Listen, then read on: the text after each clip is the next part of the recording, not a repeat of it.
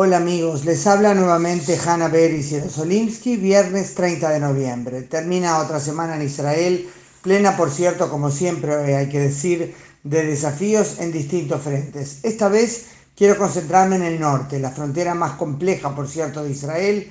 Los esfuerzos de seguridad de Israel lidian allí con la presencia de Irán en la zona y su deseo de asentarse en Siria.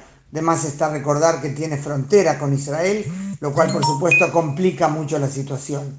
Pero también con los envíos de armas y tecnología armamentista por parte de Irán hacia Hezbollah, la milicia pro-libanesa que usa el territorio del Líbano como base de cara a un eventual futuro conflicto con Israel. Anoche Siria acusó a Israel de haber lanzado un ataque aéreo en su territorio. Israel, como suele suceder, no confirma ni desmiente, pero por otro lado sí ha declarado ya abiertamente en repetidas ocasiones que su declarada política es no permitir que Irán se asiente en territorio sirio.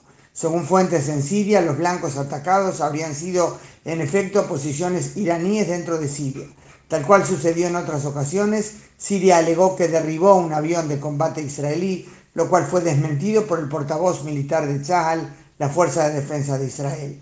Lo que sí confirmó hace pocas horas el portavoz, y de aquí podríamos deducir que indirectamente confirmó el ataque es que fueron hallados en el Golán, dentro del territorio israelí, restos de un misil sirio que cabe suponer fue disparado hacia un avión israelí.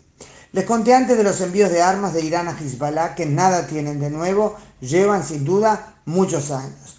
Pero lo interesante y preocupante, por cierto, es que hace unos días fuentes norteamericanas revelaron que, creo por primera vez, habría habido un vuelo directo de Teherán a Beirut sin escala en Damasco en un avión civil de la aerolínea persa.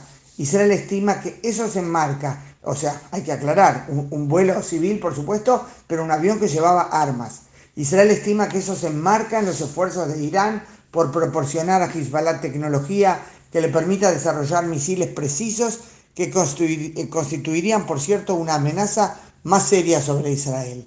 Recordemos, antes de terminar, que hace ya varias semanas, cuando habló ante la Asamblea General de la ONU, el primer ministro Netanyahu acusó directamente a Hezbollah de usar a la población civil libanesa como escudos humanos en sus esfuerzos bélicos. Se refería al hecho que, según información de inteligencia que tiene en sus manos Israel, Hezbollah tiene instalaciones para desarrollar misiles precisos junto al aeropuerto de Beirut y debajo del estadio de fútbol en la ciudad esto además de lo que ya ha sabido hace años, depósitos de misiles en numerosas aldeas del sur libanés.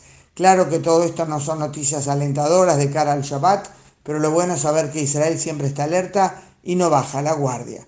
Este viernes, pues, 30 de noviembre, a pesar de todo esto, Shabbat Shalom.